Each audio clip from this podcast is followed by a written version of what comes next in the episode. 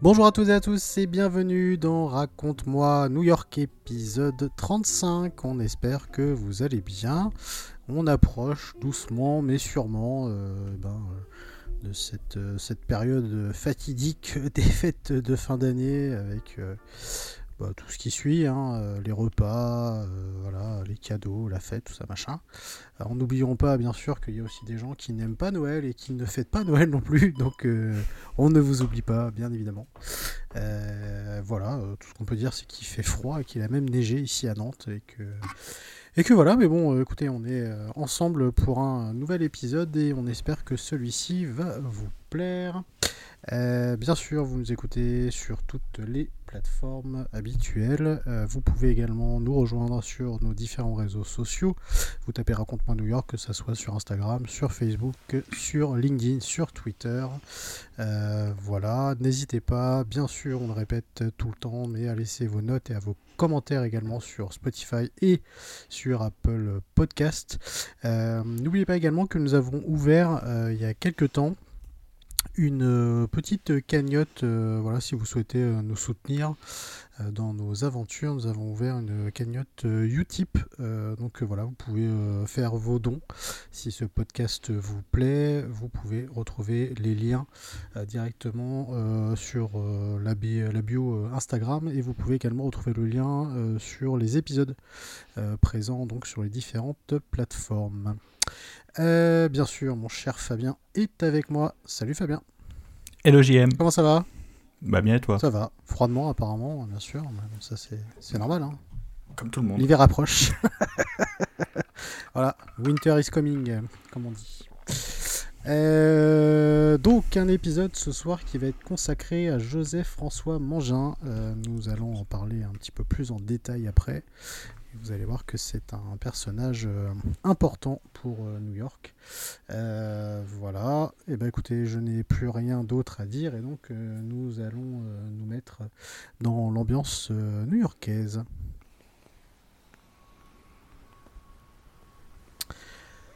Nous voilà dans l'ambiance new-yorkaise. nous allons commencer traditionnellement par les news et je vais laisser commencer mon ami Fabien. Eh ben, un, nouvel, euh, un nouveau musée pardon, a ouvert ses portes euh, à New York, c'est le musée de Broadway. Euh, donc il a ouvert le, au mois de novembre dernier. Donc situé au niveau de la 45, 45e rue, donc 45e ouest, donc c'est tout proche hein, de, de, Times Square. Euh, donc c'est le musée qui raconte toute l'histoire bah, des comédies musicales, du théâtre. Euh, il y a des expositions d'affiches. Euh, donc voilà, c'est c'est tout, tout nouveau. C'est pas tous les jours qu'il y a un nouveau musée qui ouvre. Non, c'est vrai. À, à, New York et d'ailleurs ça m'étonne. Je pensais qu'il y en avait déjà un. ouais. Mais euh, voilà, si, si, vous êtes fan de théâtre et surtout de comédie musicale, euh, n'hésitez pas. Euh, ça, peut être, ça peut être super intéressant, surtout. alors, l'exposition sur les affiches, elle est temporaire, hein, c'est l'exposition qui est actuellement. Mm. Donc, voilà, si vous êtes fan, fan de graphisme, ça, peut, ça peut éventuellement vous intéresser.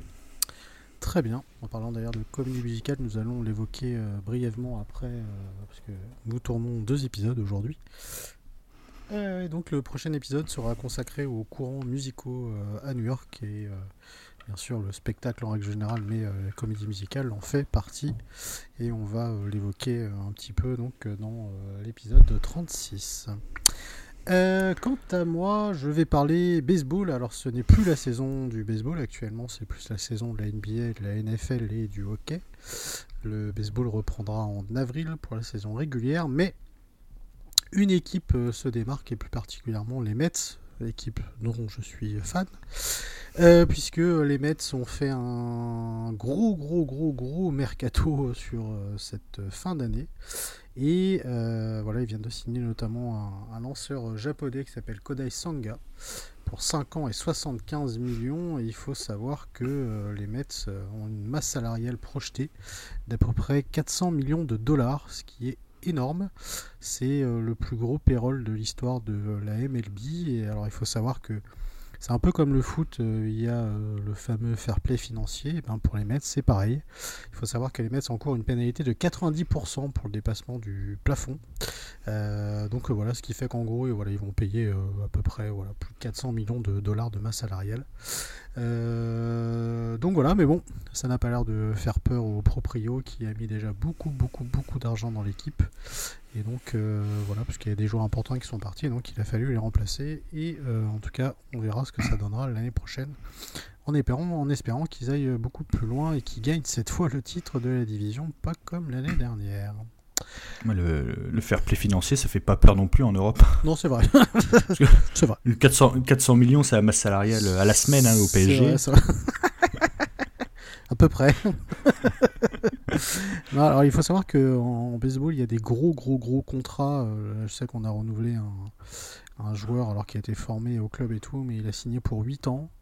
Euh, pour un montant euh, extraordinaire, mais il faut savoir que au baseball et plus généralement dans le sport américain, quand vous signez 8 ans, vous restez 8 ans. Voilà. Ou alors c'est l'équipe qui vous dégage avant. Mais euh, c'est pas. Euh, parce que les joueurs de foot, ils peuvent faire un peu ce qu'ils veulent. Ils ont beau euh, signer 3, 4, 5 ans, voilà. C'est pas, pas très grave. Un joueur de baseball, quand il signe, il signe. Donc voilà. Il faut savoir que ce joueur qui s'appelle Brandon Nimo, du coup, finira sa carrière au, Mets. Du coup. Voilà. Mmh. Donc, donc il a signé 8 ans, il restera 8 ans. Voilà. C'est comme ça que ça se passe. Euh, voilà donc pour les petites news sportives et pour euh, les news sur les Mets. Euh, nous passons donc à notre sujet du jour en la personne de Joseph François Mangin. donc eh ben, je vais te laisser l'honneur, mon cher Fabien, de parler. puisque, comme tu le dis dans ton introduction, c'est une grande première pour ce podcast. Ouais, c'est une grande première parce que c'est la première fois que nous allons faire un épisode qui parle euh, d'une seule personne en fait, un épisode biographique. Euh, donc ce euh, Joseph François Mangin, donc je pense que ça parle à pas grand monde. Je vais pas vous cacher, il y a encore un ou deux ans, je n'avais jamais entendu parler. Pourtant, je m'intéresse à New York, à l'histoire de New York depuis, depuis très longtemps. Euh, mais voilà, j'ai un peu lu son histoire. J'avais fait euh, à l'époque de mon blog euh, un petit, un petit billet, mais depuis j'ai fait, fait un peu de recherche, un peu de lecture. Et donc là, je vais vous proposer un épisode un peu plus, un peu plus complet. Donc en fait, là, je vais vous raconter l'histoire d'un homme qui en fait, qui rien ne prédestinait à faire partie de la grande histoire de New York et plus largement même celle de l'histoire des États-Unis. Mmh. Alors là, je vais vous raconter l'histoire d'un d'un homme, en fait, c'était un homme de son temps, de son siècle, et voire même de ses siècles, parce qu'il a vécu le douloureux et historique passage de l'Ancien au Nouveau Régime, le passage du XVIIIe au XIXe siècle. Et en fait, ces quelques années, elles ont bouleversé l'histoire et changé le destin du monde entier. Et en fait, à travers lui, nous allons vivre plusieurs événements historiques qu'il a subis ou dont il a pris part activement. Alors, nous avons tous entendu parler du rêve américain, des self-made men, de ces hommes et femmes qui ont fait partie de rien pour devenir riches, très riches, voire millionnaires. En fait, à son époque, le rêve américain n'existait pas parce que le pays n'existait même pas. Et en fait, nous pouvons même nous demander, à la fin euh, de ce récit, si c'est pas cet homme en fait qui n'est pas le premier à vivre le rêve américain. Donc l'homme dont nous allons parler dans cet épisode, c'est Joseph François Mangin. Ce nom vous est sûrement inconnu, et si vous dit quelque chose, c'est que vous lisez beaucoup sur New York, ou alors vous avez une très bonne mémoire parce que je l'ai évoqué une fois dans un épisode. vous, allez, euh, vous allez entendre si, si vous le retrouvez, euh, vous gagnez. Euh, je, crois que c'est l'épisode sur Greenwich Village. Ah d'accord. ok. personne l'a dit. Voilà. Personne dit. Vous n'avez rien entendu. Vous allez entendre son histoire pleine. En fait, c'est une histoire pleine d'aventures, de désillusions, de grands succès, partie de ses Vosges natales jusqu'à ce qu'elle ait devenir la plus grande métropole du monde. Alors, pour préparer cet épisode, je me suis inspiré du livre de Thibault Leroy et Edmond Varenne, Joseph-François Mangin, l'homme qui imagina Manhattan. Donc n'hésitez pas, euh, il est pas cher, mais je l'ai acheté sur Kindle. Mais en fait, c'est un livre euh, euh, passionnant, ça se lit comme un roman d'aventure. En fait. Hmm. Alors pour ceux qui ne savent pas, Kindle, c'est la, la plateforme Oui, d'Amazon. D'Amazon. Je pense qu'on peut le retrouver après sur d'autres plateformes, Kobo, tout ça, machin. Quoi. Euh, mais je crois il arrivait récemment sur la Kindle, il me semble, parce que Ah, euh, il, était quasiment introuvable. Et, alors je sais pas s'il y a eu une réédition, Ouais, ok. mais, euh, mais euh, je crois que je l'ai eu à 10 euros, donc euh, Ok. c'est Bon, bah, abordable. nickel. Alors, comme évoqué dans, dans mon introduction, Joseph-François Mangin est né à Dompère, dans les Vosges actuelles, en 1758. Alors, Dompère, c'est, euh, pour les Lorrains et les Vosgiens, c'est à mi-chemin entre Épinal et Vittel. Alors, à sa naissance, le duché de Lorraine existe encore, mais vit ses dernières heures, dernières heures, car il sera intégré dans le royaume de France en 1766. Donc, Dompère, c'est un petit village de 600 âmes entre Épinal et Vittel. Ses parents font partie de la petite bourgeoisie locale. Son père est chirurgien du roi. Alors, ce n'est pas le chirurgien personnel du roi Louis XV. C'était Jean-Baptiste Sénac, le médecin personnel du roi à l'époque. Mais en fait, chirurgien du roi, ça veut dire que c'est un chirurgien officiel, une sorte de fonctionnaire qui s'occupe d'un petit secteur. Hmm. Alors, sa famille, elle est relativement aisée, sans non plus rouler sur l'or. Les revenus de son père permettent d'acheter en fait des terres, ce qui permet d'avoir un petit complément de, de revenus. Euh, Sa mère ne travaille pas, comme beaucoup, voire la plupart des femmes issues de la bourgeoisie à cette époque. Et cette aisance va permettre à Joseph François de faire des études de droit à l'université de Nancy et ainsi se faire un petit réseau. Hein. J'ai déjà un lien commun avec, euh, avec lui, parce qu'on a fait tous les deux nos études à Nancy. Et ben voilà. Hmm. Toi aussi, tu es prédestiné à New York aussi. Ouais, j'ai j'ai pas la même vie que lui, tu verras. Alors, en fait, Joseph François a tout de suite une obsession. En fait, il veut devenir riche et devenir quelqu'un. Et en fait, il va essayer par tous les moyens euh, d'obtenir un poste dans ce qu'on appelle aujourd'hui la fonction publique.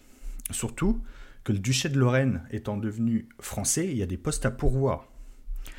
Et c'est cette obsession qui le guidera toute sa vie, tant sur le plan personnel que professionnel. Et en fait, il y a un événement qui va précipiter cette envie de fortune et son besoin et son envie de faire de l'argent. C'est qu'il a une relation avec une femme d'une classe dite inférieure à la sienne pour l'époque, et elle tombera enceinte. Alors, à l'époque, un enfant euh, né hors mariage, c'était très très mal vu. Et euh, lui, il voulait pas se marier avec une femme qui ne lui apporterait rien euh, côté financier. Il va trouver un arrangement. En fait, il va lui payer une, une sorte de pension alimentaire.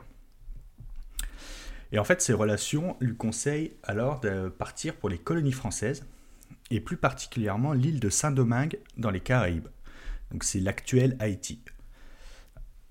Cette île, elle était très prospère et en fait, elle fournissait quasiment la moitié du sucre euh, mondial, et même quasiment la totalité euh, du sucre du royaume de France. Il décide donc de tenter l'aventure et s'embarque pour Saint-Domingue en 1781. Alors, dès son arrivée, il est rap- rapidement dépaysé. Déjà, le climat, les paysages, la population qui est très différente des de ses Vosges natales et même de Nancy, la grande ville où il a fait ses études. Et en fait, il a profité de la, il profite même de la traversée, qui était de 45 jours à l'époque, pour apprendre la navigation et la cartographie. Parce que, en plus de ses envies euh, de faire euh, de l'argent, de devenir riche, de devenir quelqu'un, c'est quelqu'un qui est toujours en train d'apprendre.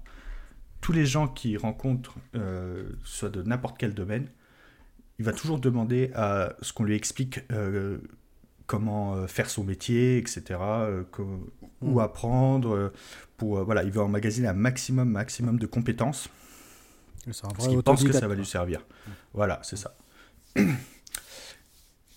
Et euh, donc, dès son arrivée, il trouve un emploi en tant qu'économe. Alors, un économe, c'est euh, en gros un intendant dans l'une des plus grosses plantations de canne à sucre de l'île, autrement dit, l'une des plus grosses plantations euh, au monde. Alors, il devra, entre autres, gérer des esclaves en grand nombre. Et il doit, euh, il a fait des études de droit, hein, je le rappelle, il doit également apprendre un peu sur le tas comment fonctionne une plantation, euh, toutes les machines utilisées, la culture de la canne, tout, ce qui, est la gestion économique et financière. Et il s'en sort plutôt bien et petit à petit, en fait, il gravit les, les échelons. Quelques années plus tard, il fait venir son frère, Charles Nicolas, à ses 18 ans sur l'île de Saint-Domingue pour travailler avec lui. Alors, toutes les sources que, nous avons et dont, euh, et dont les deux auteurs du livre ont utilisé pour, pour écrire cette, biographie, euh, toutes les sources euh, proviennent en fait des correspondances qu'il entretient avec sa mère, son frère, ses sœurs et ses amis qui sont restés en Lorraine. Alors, il y en a une qui m'a fait, pour montrer à quel point c'était un homme un peu, comment dire, porté très matérialiste, c'est que sa mère euh, lui conseille toujours de revenir en France, de revenir en Lorraine pour, euh, euh, pour revenir habiter le village, s'occuper des terres, etc. Et lui, pour la, pour la rassurer, en fait, il lui fait le détail de tout ce qu'il a acheté et de tout ce qu'il possède en vêtements pour prouver sa réussite. Donc euh, il lui fait la liste, voilà, j'ai, euh, maintenant j'ai 30 chemises, 2 chaussures, une boucle de ceinture euh, qui vaut autant. Donc, il fait un vrai inventaire. quoi. c'est ça, mais c'est vraiment l'inventaire, et c'est un truc de 40 lignes. quoi. Mmh. Pour dire, voilà, j'ai, maintenant que je me suis acheté tout ça, ça veut dire que j'ai réussi. Maman, je, pèse. Voilà. Et,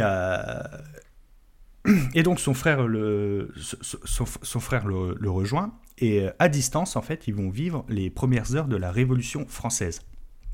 Et donc, vu qu'il y a une très grande distance, les idées et les informations de la capitale, elles mettent du temps à arriver euh, dans la petite île des Caraïbes.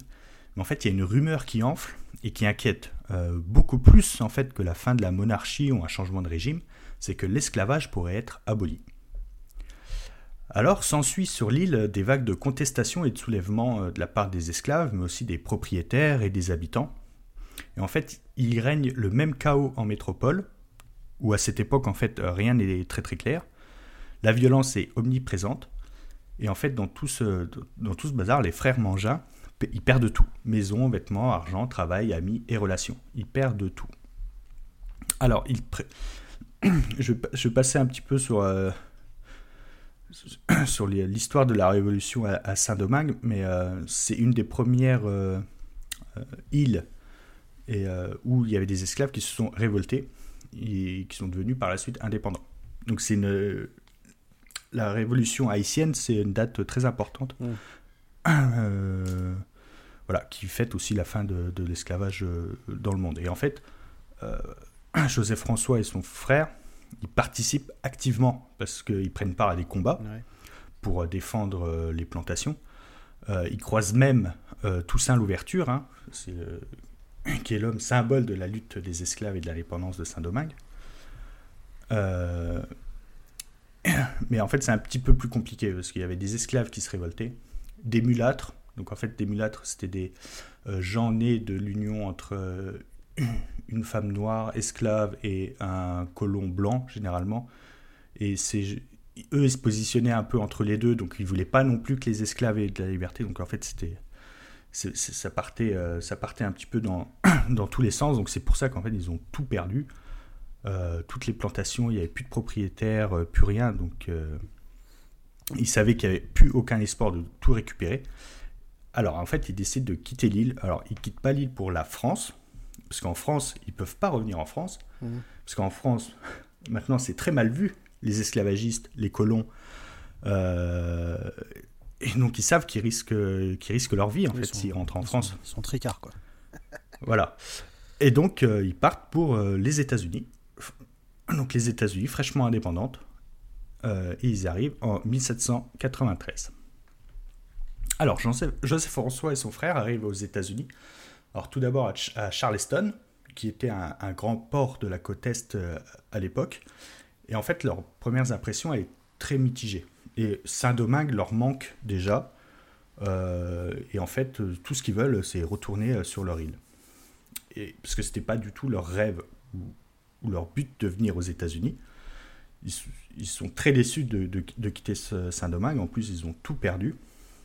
Et en fait, n'importe où ils arrivent, euh, ça leur donne une impression amère. Euh, après Charleston, ils arrivent à New York. Et en fait, euh, ça change pas. New York leur fait pas une, très bonne impression. Déjà, le climat et le paysage n'est pas le même. donc voilà, ils sont, un, petit peu, un petit peu désemparés. Mais une fois sur place, Joseph François, il lance son cabinet d'architecte avec son frère. Vous allez me dire architecte, mais il a fait des études de droit. En fait, ces multiples expériences professionnelles lui ont permis d'acquérir en fait des compétences bien différentes, comme j'expliquais euh, tout, à l'heure. Et euh, aussi lors de la traversée de l'Atlantique, je vous avais dit qu'il a appris la cartographie. Mmh. Donc ça, ça lui a permis de trouver un travail d'arpenteur, donc euh, de géomètre, pour cartographier les plantations sur l'île. Euh, et, petit à petit, en fait, il va acquérir plein plein de compétences pour euh, lui-même se dire je suis architecte. Alors, une fois à New York, il ouvre son cabinet d'architecte. Et il va aussi se faire beaucoup de relations avec bah, d'anciens colons de Saint-Domingue, mais aussi des Français et des Lorrains qui fuient parce que à l'époque en France, c'est la terreur. Donc à la terreur, tout le monde pouvait y passer. Hein. Mmh. Donc tout le monde fuit, tout le monde fuit, tout le monde fuit vu que c'est un petit peu la guerre avec tous les pays autour, donc euh, pas question d'aller en Angleterre, euh, Espagne euh, ou, ou l'ancienne Allemagne, hein, le, pays le plus loin qui vient, qui vient d'être indépendant et qu'on pense pas trop ami avec les Anglais, c'est les États-Unis. Donc hop, tout le monde, tout le monde arrive aux États-Unis.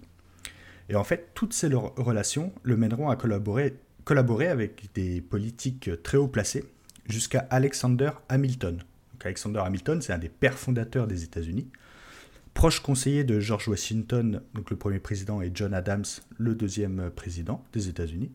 C'est un fédéraliste convaincu. Donc lui, il mise pour un État euh, euh, très fort et très peu de liberté euh, aux États de l'Union. Et il sera aussi le très influent secrétaire d'État au Trésor, donc en gros le ministre de l'économie, le premier des États-Unis. Alors Hamilton, comme dans la comédie, comédie musicale Hamilton, c'est le même. Hein. C'est ok. Voilà. Euh, alors il sera dans un premier temps chargé de construire une prison. La première prison fédérale de New York, la prison de Newgate. Et c'est là en fait où j'avais évoqué son nom, parce que j'avais évoqué cette prison dans l'épisode sur Greenwich. Parce qu'en effet, quand, quand Joseph François arrive à, New York, la ville compte environ 60 000 habitants. Et sa superficie dépasse, euh, on va dire, un peu plus que l'ancien mur au niveau de Wall Street, jusqu'à euh, euh, Canal Street environ.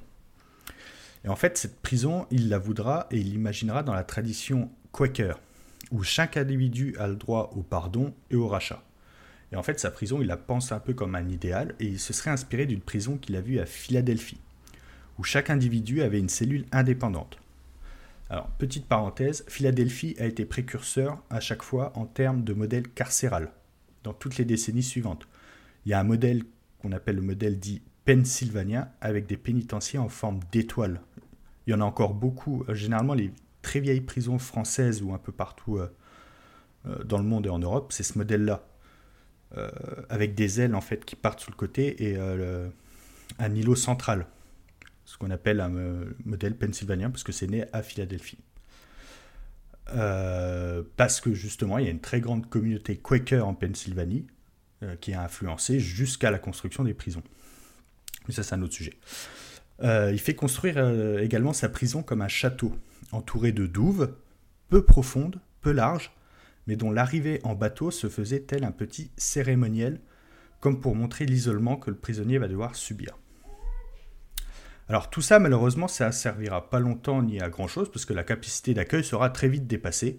Les conditions vont venir, euh, devenir très vite insalubres, dues à la surpopulation. Et en fait, la prison, elle fermera 27 ans après. Et elle sera remplacée par la célèbre prison de Sing Sing, qui existe toujours d'ailleurs.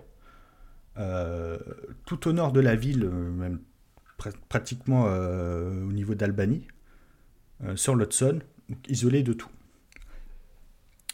En même temps que son travail euh, d'architecte, euh, Joseph François obtient, grâce à ses expériences dans les plantations, un poste à la ville de New York en tant qu'arpenteur. Et il sera en binôme chargé de cartographier euh, la ville de New York, de faire un document officiel euh, nécessaire à la mise en vente de l'eau sur les terres euh, de l'eau LOT sur les terres vierges du nord de l'île.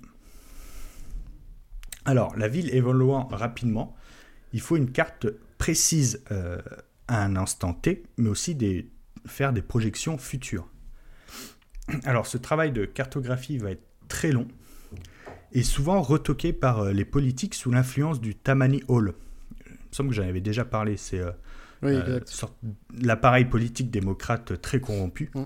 Euh, donc, euh, sous l'influence du Tammany Hall et du sénateur Aaron Burr. Alors, je, vous avais dit que François Joseph, deux fois je l'appelle François, des fois je vais l'appeler Joseph. voilà. C'est comme vous voulez. il s'était lié d'amitié. Alors, où était. alors, on ne sait pas s'il était ami, mais au moins il était proche d'Alexander Hamilton. Et en fait, le principal rival d'Hamilton, c'était Aaron Burr. Et en fait, cette rivalité, elle atteindra un point culminant avec la provocation en duel de ces deux hommes politiques. C'est le sujet de la, la comédie musicale en plus. Exact, c'est ça. Aaron Burr euh, est dedans et il y a ce duel euh, qui est représenté dans la comédie musicale. Et euh, donc à l'époque, généralement, on, voilà, on se provoquait en duel, mais on ne se battait pas. Mm. Donc euh, Hamilton, lui, il y va en pensant que c'est un duel symbolique. Donc en fait, au moment de tirer, il tire en l'air. Mais Burr, lui, eh ben, il, tire. et Hamilton euh, est mort. Voilà. Euh, et donc Burr sera poursuivi pour meurtre. Mais il ne sera jamais inquiété, parce que le duel a eu lieu dans le New Jersey. Donc c'était un État qui, a, qui légalisait le, le duel. C'était interdit à New York. Euh, donc il sera poursuivi pour meurtre dans le New Jersey. Donc euh, son but, bah, c'est de plus retourner dans le New Jersey. Et à noter qu'à cette époque, Burr était le vice-président des États-Unis quand même. Pas mal.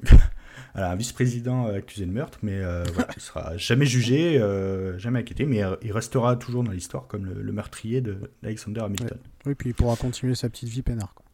Voilà, c'est ça.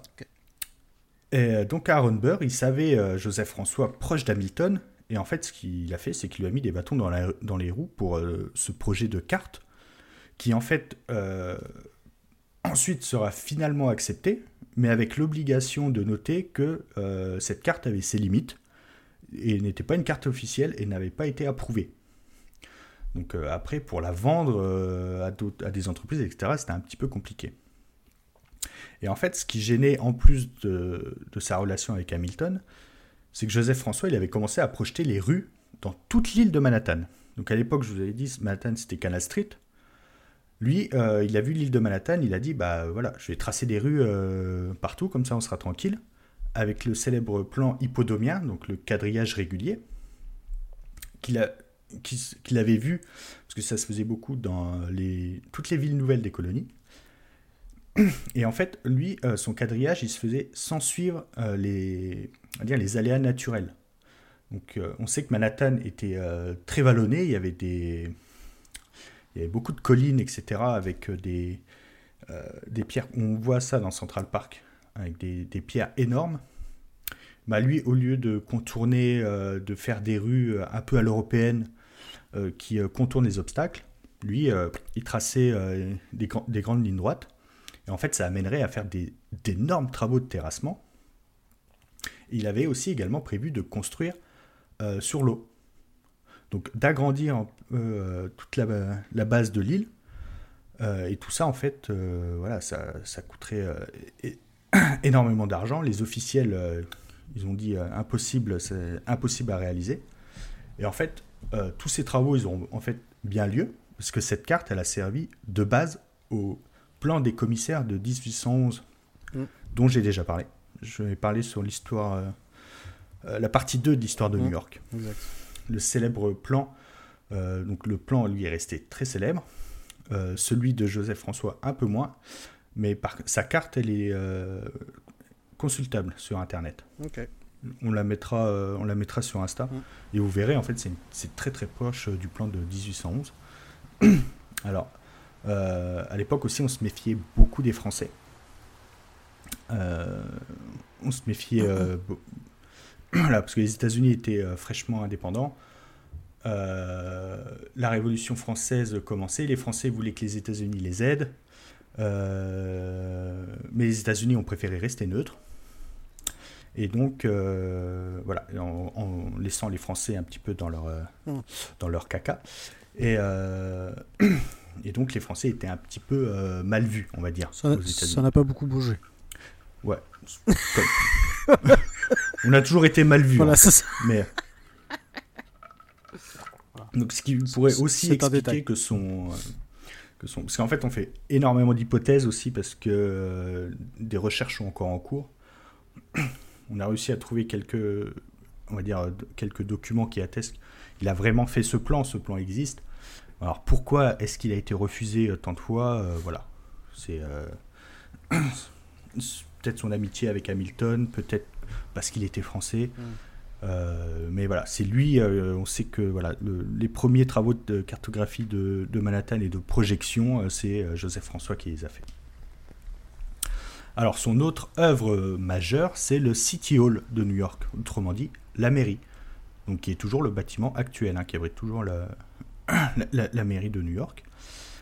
Et en fait, pendant longtemps, son nom a été éclipsé de ce projet. Et c'est que, que récemment, vers, euh, au début des années 2000, que son travail a été reconnu par les historiens.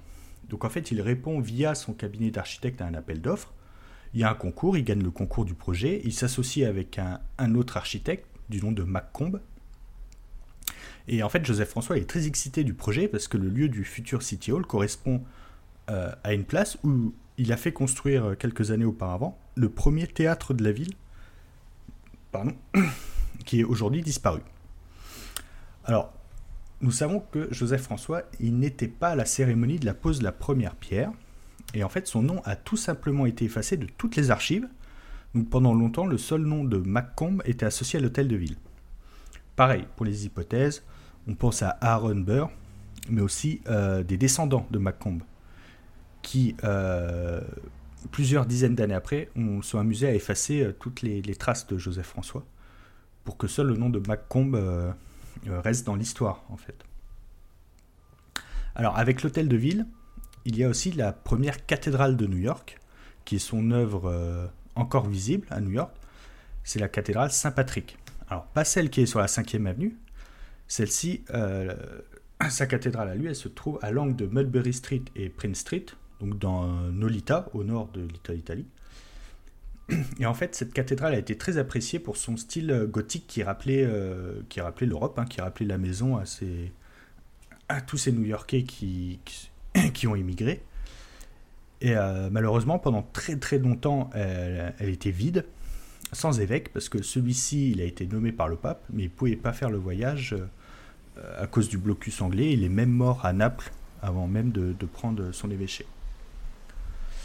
Et enfin, l'œuvre la plus monumentale euh, de Joseph François, elle se trouve pas à New York, mais a grandement contribué à l'expansion phénoménale de la ville. J'en avais aussi parlé dans la partie 2 de l'histoire de New York, c'est le canal Erie. Alors, c'est pas lui directement qui a fait le tracé ou supervisé le canal, mais en fait, il fut le premier à faire des études de probabilité pour la création de ce, de, ce canal. Et en fait, euh, plus tard, les historiens ils ont comparé ses travaux de tracé, de calcul, de budget, etc. Et en fait, le résultat final est très proche, de ce que lui, il avait proposé. Et euh, il s'occupe du canal aérien parce que, euh, à une période de sa vie, il est parti de, New York pour vivre tout au nord de l'État, toujours dans cette volonté de faire de l'argent. il essayait de. Il y avait, je vous avais parlé du commerce de fourrure, il voulait, il voulait essayer de faire du commerce pour vendre des fourrures, aussi vendre du bois. Et il cherchait vraiment par tous les moyens, toute sa vie, à faire de l'argent, à devenir riche. Euh, il a aussi euh, créé une machine à découper le marbre. Donc pareil, il, euh, il a voulu déposer des brevets, faire breveter pour construire la machine à la chaîne, construire des machines en grand nombre pour les expédier dans le monde entier. Donc voilà, il s'était un petit peu isolé. On sait qu'il y a des grandes carrières de marbre dans le nord de l'État de New York. et donc c'est c'est parce qu'il était isolé dans le nord de l'État, proche du lac Erie, qu'on lui avait proposé de faire ses, travaux, on va dire, d'arpentage, de, géomètre pour le, le canal Erie. Mais il y a en fait aussi un chantier fil rouge dans son aventure new-yorkaise. C'est que lors de son arrivée à New York, en plus de son cabinet d'architecte, il obtient, un emploi pour l'État fédéral, ce qui contribuera en plus à le faire naturaliser américain. Et en fait, ce chantier, c'est les fortifications du port de New York, sur une période qui va environ de 1795-96 à 1812 environ.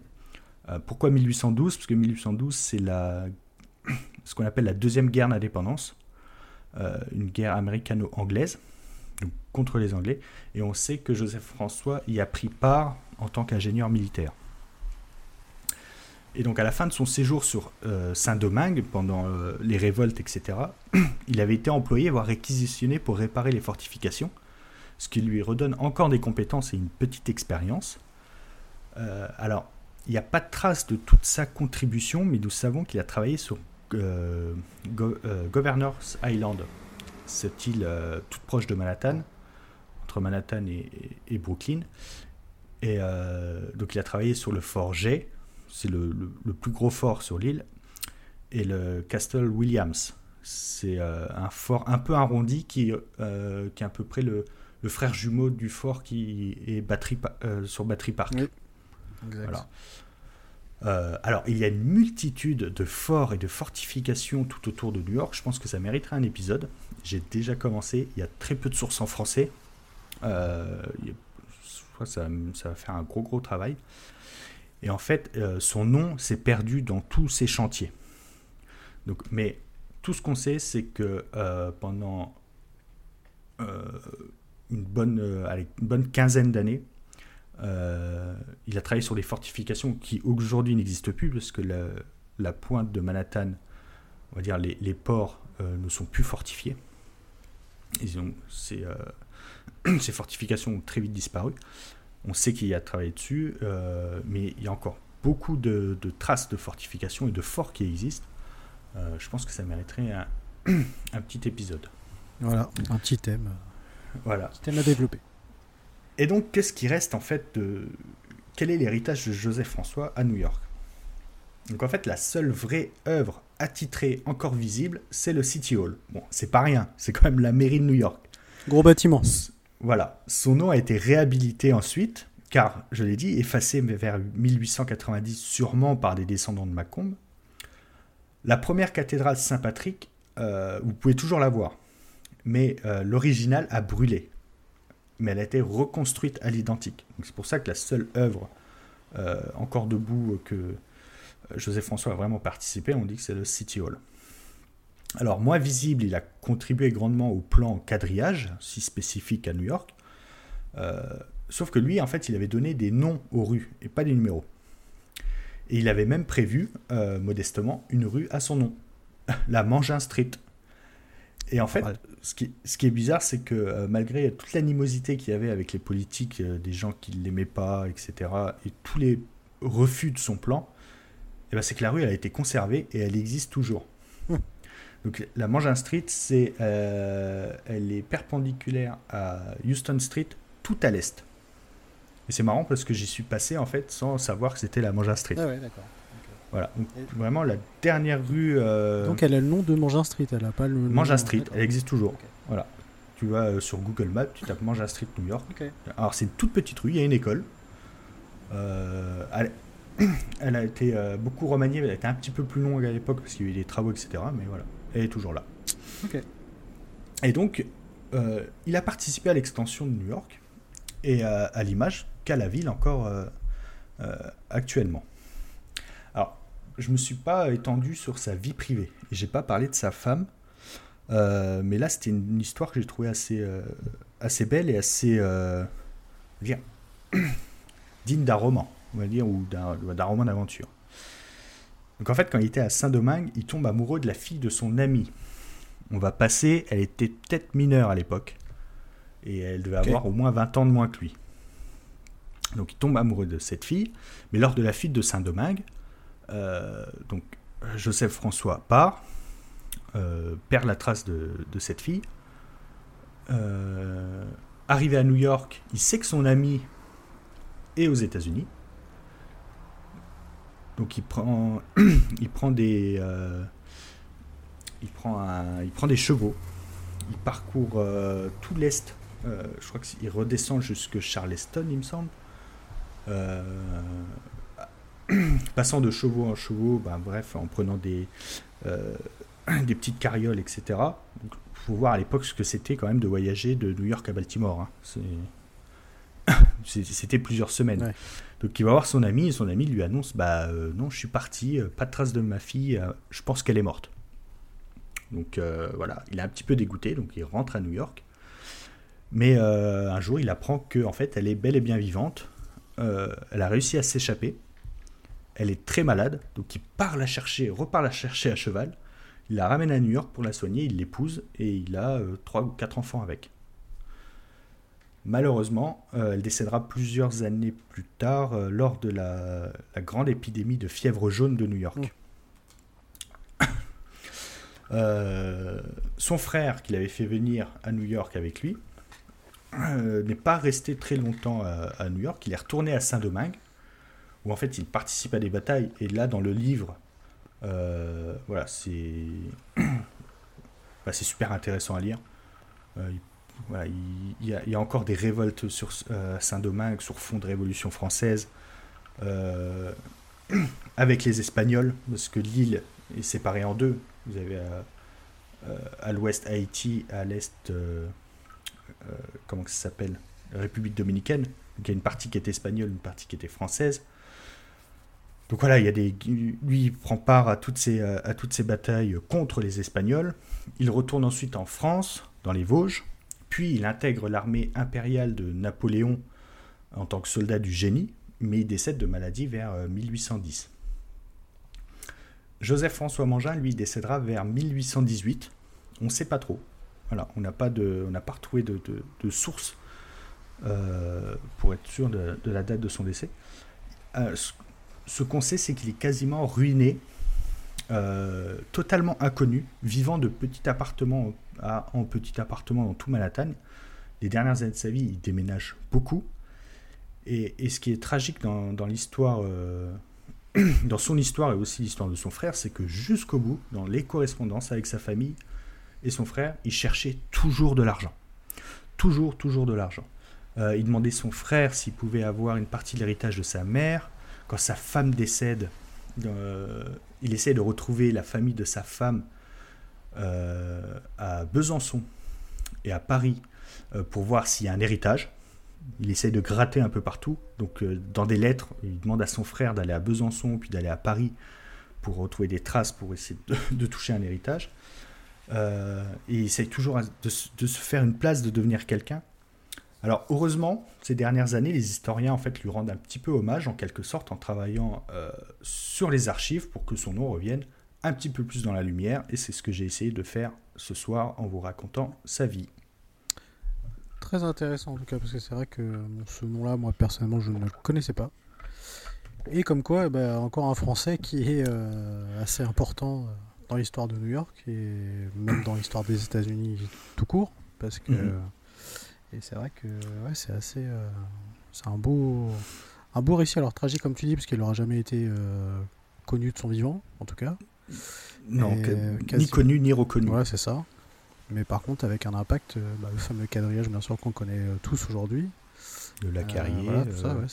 Alors, j'ai regardé sur le plan la Mangin Street. c'est oui, c'est dans le dans le Lower East Side, du coup. C'est ça. Et c'est non loin du pont de Williamsburg. C'est ça. Et il y a juste à, juste à côté, il y a, les terrains de baseball. Oui, exact. Voilà, parce que j'avais été voir des gens jouer, euh, euh, pas jouer au baseball, jouer au foot. Exact. Juste à côté. Exact. Oui, il y a plein de terrains là, qui bordent. qui bordent oui, c'est un grand parc. River. Ouais. Voilà. Donc, ouais. Bah écoute, bien bien intéressant. Donc, ouais. Et le livre, du coup, tu... il s'appelle? Alors, le livre, euh, c'est. Euh, hop, je sors ça. je l'avais préparé. Joseph François Mangin, L'homme qui imagina Manhattan. récit biographique suivi des correspondances entretenues, donc 1785-1818, de Thibault Leroy avec Edmond Varenne. Ok. avec, on peut voir le City Hall en, en couverture. donc en fait, ils ont écrit à partir des lettres, et c'est ça qui est intéressant. Pareil, ils ont fait beaucoup d'hypothèses. Comme j'ai dit, il y a quasiment plus de traces Mm. dans, les, dans les archives, ou alors on n'a pas encore trouvé, euh, trouvé de traces.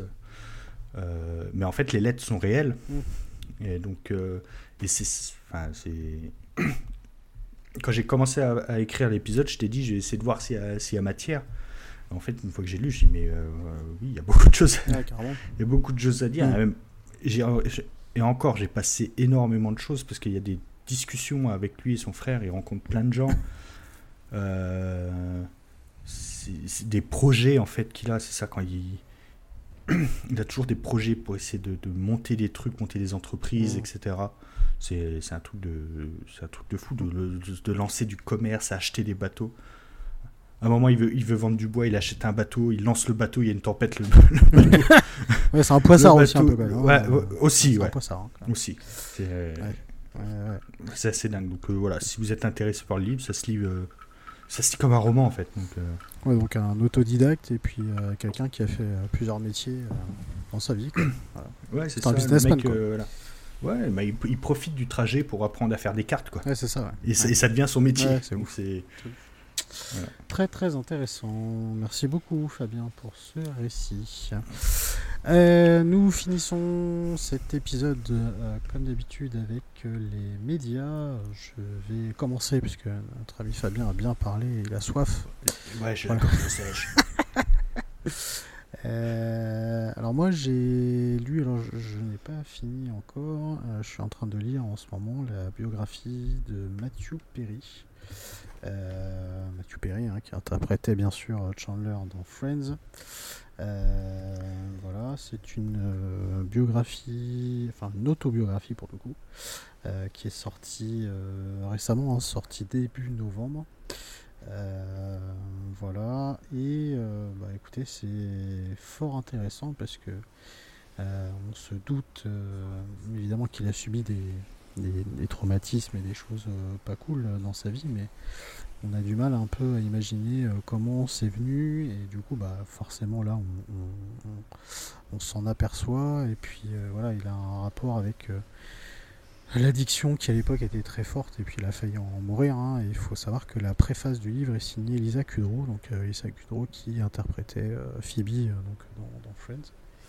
Et donc, donc voilà, il raconte sa vie, son parcours, ses malheurs aussi, euh, son rapport à la, à la drogue, comment il a réussi à s'en sortir tout en euh, disant quand même hein, qu'il est encore euh, fragile. Euh, voilà, donc si vous êtes euh, fan de Friends et plus particulièrement de Matthew Perry, eh je vous invite grandement à lire ce livre qui est fort intéressant. Voilà pour moi. Ensuite, euh, moi, je vous avais parlé il y a quelque temps de l'appli de l'appli Radio France. Oui, C'est bien ça, aucun rapport, euh, nos trucs. oui non, c'est pas grave. hein. On passe de Mathieu Perry à Oui. l'appli Radio Oui, France parce que c'est bien. euh, si vous l'avez téléchargé, euh, vous pouvez avoir accès au podcast France Culture. Euh, sur France Culture, il y a une émission qui s'appelle Le cours de l'histoire. Et cette semaine est sortie en quatre épisodes. Donc le thème, c'est les Français aux États-Unis. Avec euh, euh, le premier, premier épisode de quand la vallée du Mississippi était française. Mhm. Ensuite, euh, la marine française qui servait l'indépendance des États-Unis. On va parler de Lafayette, de Rochambeau. Euh, les Français dans l'Ouest, donc la, la ruée vers l'or. Mhm. Et le dernier qui, qui concerne New York, hein, c'est Fuir l'occupation, les artistes et les penseurs à New York pendant la guerre. Ok. Donc voilà, c'était euh, super intéressant. En plus, c'est un peu en lien avec, euh, euh, avec quelques épisodes hein, qu'on a fait sur l'histoire de New York. Ils, sont, ils- Notamment là. ils sont inspirés de nous, quoi, tu peux le dire. Ouais, alors, j'ai pas le talent des, des raconteurs de Radio France, Non, mais. tu peux le dire, hein, ça va. Ah, On peut dire qu'on a signé officiellement un contrat avec Radio France. Alors le problème c'est que c'est euh, Radio France, hein, c'est euh, la radio publique, donc on sera pas beaucoup payé. C'est pas faux. Mais on pourra faire grève. Bah, on pourra faire grève, c'est vrai. Et puis bon, au moins on pourra se faire plaisir quand même, parce que ça va être sympa, quand même, de travailler à Radio France. Euh, ok, très très bien, nickel. Bah, merci beaucoup en tout cas Fabien pour ce bon récit. Puis bah, du coup, on vous invite effectivement à lire, à lire ce livre et je pense même que je vais me le procurer parce qu'effectivement c'est fort fort intéressant. Et ben voilà, donc cet épisode 35 de Raconte-moi New York est terminé. sachez que l'épisode 36 euh, va être consacré aux courants musicaux, aux styles musicaux en rapport avec euh, New York. Euh, voilà, hein, les grands courants musicaux qui font bah, de, que cette ville est aussi une ville musicale. donc voilà, c'est le thème du prochain épisode. N'oubliez pas de noter l'épisode, n'oubliez pas également de commenter sur Apple Podcast. Et si vous souhaitez donner des notes, c'est sur Spotify et sur Apple Podcast que ça se passe. Et si vous souhaitez également nous faire un don, et eh ben, sachez que vous avez Utip. Euh, le lien est disponible dans la description de l'épisode et est disponible également sur le lien euh, de notre compte Instagram Raconte-moi New York. Euh, merci beaucoup Fabien. Merci à toi. Et puis bah, du coup, on se retrouve pour un prochain épisode. On espère que ça vous a plu. Euh, on vous embrasse et puis bah, on vous dit euh, à un prochain épisode. Salut. Ciao, ciao.